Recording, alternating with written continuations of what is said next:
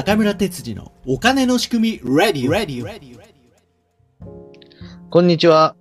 お金の仕組みラジオバンカー東京のカズマです。ビッグファミリーのよつです。この番組は MMT 流行以前から積極財政を主張してきた元衆議院議員中村哲司さんをお迎えし、MMT やお金の仕組みについて、またそれを踏まえた視点から社会問題や人ニュースを語る番組となっております。よろしくお願いします。よろしくお願いします。はい。先週は中村先生にアートについてをこういろいろお聞きしたんですけれども、それで最終的にまあいろんなそういう油絵とか、ええそういうまあ陶芸にしたって、一点物っていうところになってきて、そういうまあ、えー替えの利かないものっていうんですかね。そういうものが価値を持つ時代って言った時期にちょうど NFT がこう出てきて、で、NFT も NFT として盛り上がって、まあ盛り上がり方はちょっとね、ビットコイン的であったりするんですけど、実際にそうやってこう、非代替性あるものに対して価値をつけていくっていうような時代には突入しているような気はしてるんですね。そのあたりをちょっと中村先生に聞いていこうかなと思っております。NFT という言葉がいきなり出てきてますけど、まあ、これはどういうものか、ちょっとカズマさんから、説明を説明していただいて、な実際自分の、まあそうですね。周辺でどういうふうに NFT を使ってるのかっていう実例までお話しいただければ。はい。 Non-Fungible Token でしたっけ？英語で言うと。えーっと、まあ、要するに非代替性のあるもの、これはもう替えが利きませんっていう。例えば、ここにある茶碗なんかは、もう作家が作った一点物なわけですよね。で、これをちゃんとこの一点物であるっていうのをブロックチェーン上で証明して、それが、あの、他に替えが利かないものですよっていう証明としてうちは使ってるんですけれども、それが例えばデジタルアートであっても同じように、誰かが書いて、この作品、誰かが作ったこの作品っていうのを、あの、証明できるようなものになっているので、うん。要するに、そ証明書ですよね。うん。う。うんうん。まあ、それがその、その証明自体が、ある意味その、イーサリアムあの、ビット、ビットコインっていうかその、なんだ、ブロックチェーン上、そう、仮想通貨になって取引されていくような流れが NFT の流れだと思うんですけれども、え、まあそれ NFT ってイーサリアムだけで流通してるの、いや、今ってどうなんだろう？それだけじゃないのかな？流通自体はどうなんですかね中村先生。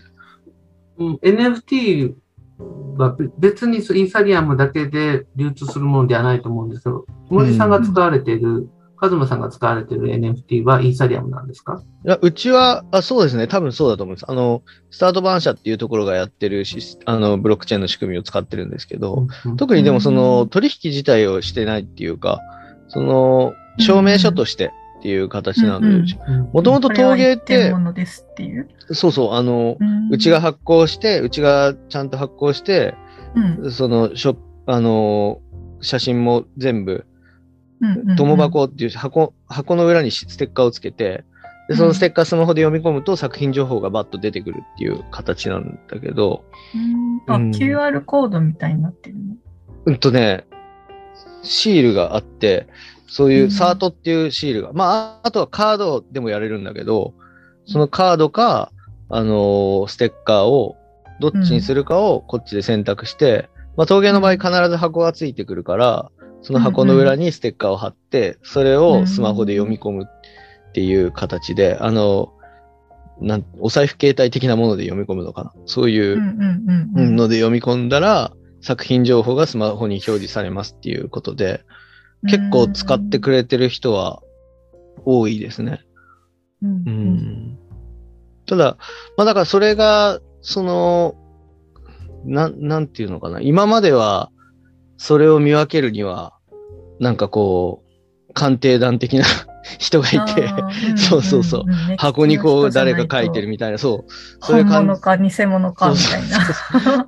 だから、ああいうね、鑑定団で騙されたおじさんとかが、うおうんうん300万で買ったのに3000円だよ、みたいな人が出てくるんだけど、将来的にこれがちゃんと普及してくれば、そういうものもなくなっていくってことは、何かの担保になる可能性もあるっていう風なことを考えてる次第でございます。なるほど。うん。私、その NFT って所有権を売買してるんだと思ってたけど、そうでもない？所有権自体も、えっと、実物が伴わない場合は、所有権の移転だけになるのかな？だから。うん。うんうん。そのもの自体はどこにあってもってこと？要は、オンライン上にあるものの、うん。である、デジタルアートであればそういう風になるのかな？うんううんん。ポッドキャストを NFT 販売してる人とかもいるんだよあ、ね。いる。うん。とか、ムービーとかもそうだけど、ムービー自体は多分公開されてても所有権はこの人だよっていうことになるっていうか、うん。だから何でも売れるよね。このラジオも NFT にしちゃうこともできるっていう。うん。そう価値がつけばね。そう。この神回は NFT にしましょうみたいな 感じの。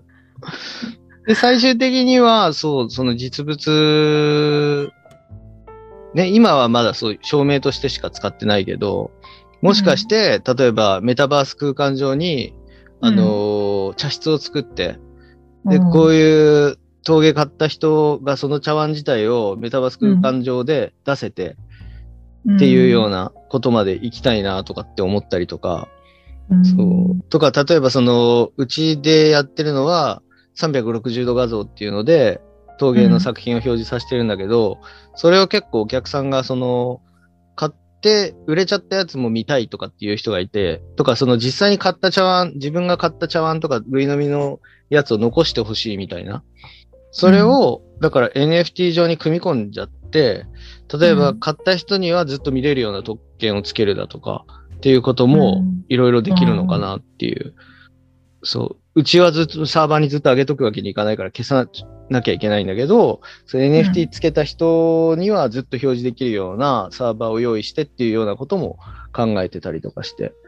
うん。だからできることは広がってるのかなっていう気はしてますね。それは、その NFT つけた人っていうのは、一回買った人はずっとそれが使えるってこと？それとも、どういういやえっと例えばその茶碗を1個買った人には、うん。その茶碗のデータ、うんその360度画像データだとか、その綺麗なハイハイレゾ画像とかを、あの NFT の、例えばその表示される項目の中に、た高さ何センチ、幅何センチとかっていう中に URL をポンポンとつけちゃって、そこに飛べばずっと見れるような形にするとか。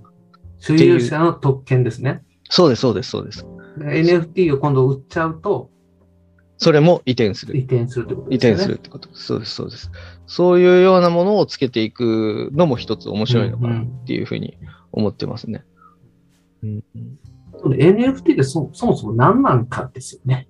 ここがね、ねいろいろと今議論されていて、うん。というのは、まあ、アートの作品、例えば陶芸の作品があったとしますでしょはい。?NFT はその陶芸の作品そのものではないですよね。ではないですね。ううん。だから、その陶芸のものと NFT とつなげているルールがすごく大事になってきうます。ん、確かに。うん。でそうすると、この陶芸とこの NFT が1対1で、非代替性で、うん。その非代替性が確保されているのかどうかっていうところが非常に重要になってきます。うん。今そこがね、あの、結構、あの、曖昧というか、うん。そこがけできてないとこシステムが多いんじゃないかなと思ってます。あ確かにそれってあって、結局、誰かわからん人が発行できちゃうと、その、本物かよっていうことも存在してくる可能性っていうのがあるわけですよね。うん。うんうん。うんそこはすごい思います。うんまあ、うちの場合はそうやって、ちゃんと作家とそういう話をした上で、こういうことをやってますって公に見せているので、まあ信じてはもらってますけど、結局その信用っていう部分は、NFT 自体の信用というよりは、その発行元の信用とかも関わってくる部分なんでそういう、ことです。そういうことです。そこがすごいはい難しいなとは思ってます。はいそういうことですね。うん。で非常にそこがポイントで、NFT とその物理的なものをいかに結合させていくかっていう、はいはいはい、そうはいいう仕組みをどう作っていくのかっていうことが重要です。そうですね。つまり NFT が移動さするときには必ず物の所有権も必ず移動するっていう、はいはいはい。そういうふうなルールをどうやって作れるか、うん。そこはすごく重要なファクターになってくる。そうですね。だからそうすると森さんの扱った商品は、まあ、森商店でしか、森商店というか、森取引所でしか取引できないということにするのがまず第一の条件ですね。はいはいはいはい。で、他のその美術品の、おその業者と、まあそのブロックチェーンにつなぐっていうことをすると、その NFT がその人のところにも行くみたいな形移に転できる移か。転すると。んんそうしたらその信用が、その二人のその業者の信用が、うん。まあ維持されることになれば、そうですね。この美術品市場っていうのがうん。広がってくると。そうですね。うんでもその、そのまず起点になるのは森さんの所属している陶芸家の先生方に対しては、うんまず森さんの信用があるからそこに入って。そうですね。森森さんが他の、他のその、その、場を作ってる人とのつなぐっていうのは森さんのこの信用力でつながっていくことだから、うん。だから作家の皆さんは森さんを通じてそっちの市場に自分の商品が流れるのを別に OK とすると。そうですね。そういうふうな形になって NFT とうん。物理的なものが結合している状態が、うん。あ維持されるとか、そういうふうな形になっていくと思います。うん。確かに確かに。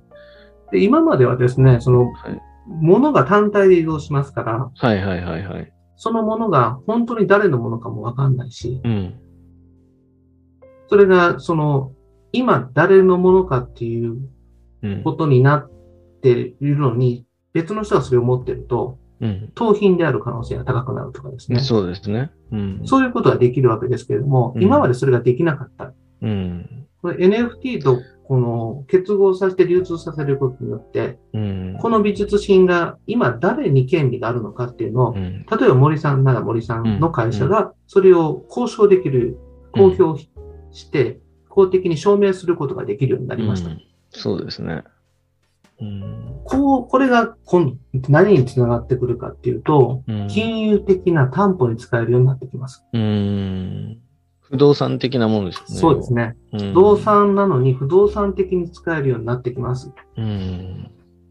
そうすると、あの、物を買うのにお金を借りて、それが担保になれば、うんそのものって流通しやすくなりますよね。はいはいはいはい。不動産なんかまさにそうなわけですけれども、うん。そういう形で価値が担保された状態でうん。移動する、社会の中で移動するっていう現象が起きるようになりますので、うん。そうすると NFT がない状態の美術品と、うん。NFT がある状態の美術品では、うん NFT がある美術品の方が取引がしやすくなりますので、うん。要するに、その、物件を買うみたいなものに近いというか、うん。もともと価値がいくらっていうのが決まってるっていうかね、その美術品って NFT なかったら、あの、いいねみたいなとこがあるじゃないですか。でも、それが市場価格が決まってくることになりがちという感じですよね。そうですね。あ。前の所有者も誰かっていうのははっきりしてるし、その前もはっきりしてるし、そういう形で取引利益が全部残っていってるわけなので、うん。うん。それは森さんの会社がその取引利益を全部把握してるっていうことで、ああ、そうですね。その市場価値もわかる。で金融機関がそれと森さんの会社が組むことによって、はい。お金を、そのものを買うときの融資を、その銀行がすることができるようになる。ああ、そっでか。返せなかったら、そのものの所有権を銀行が代わりに取る。ああ、完全にその担保方式ですよね。言言っそうですねたら普通に。はいああ、そっかそっか。で、担保に取れるようなものになれば、そのものの価値ってうん下がらないですから。うーん、確かに。うん。だからアートが、うん。その、世の中の、うん。なんていうか、あある種その、資産全体の価値を上げていくわけですね。うん。アートというものが資産になるっていう。うん今まではは、どっちかっていうと消費するものだったのが、うん。アートが価値を持つ資産になる。うん。うん。っていうところで一番大きな変化を NFT はもたらすんじゃないかなと私は思っています。おー大きな話になりましたね。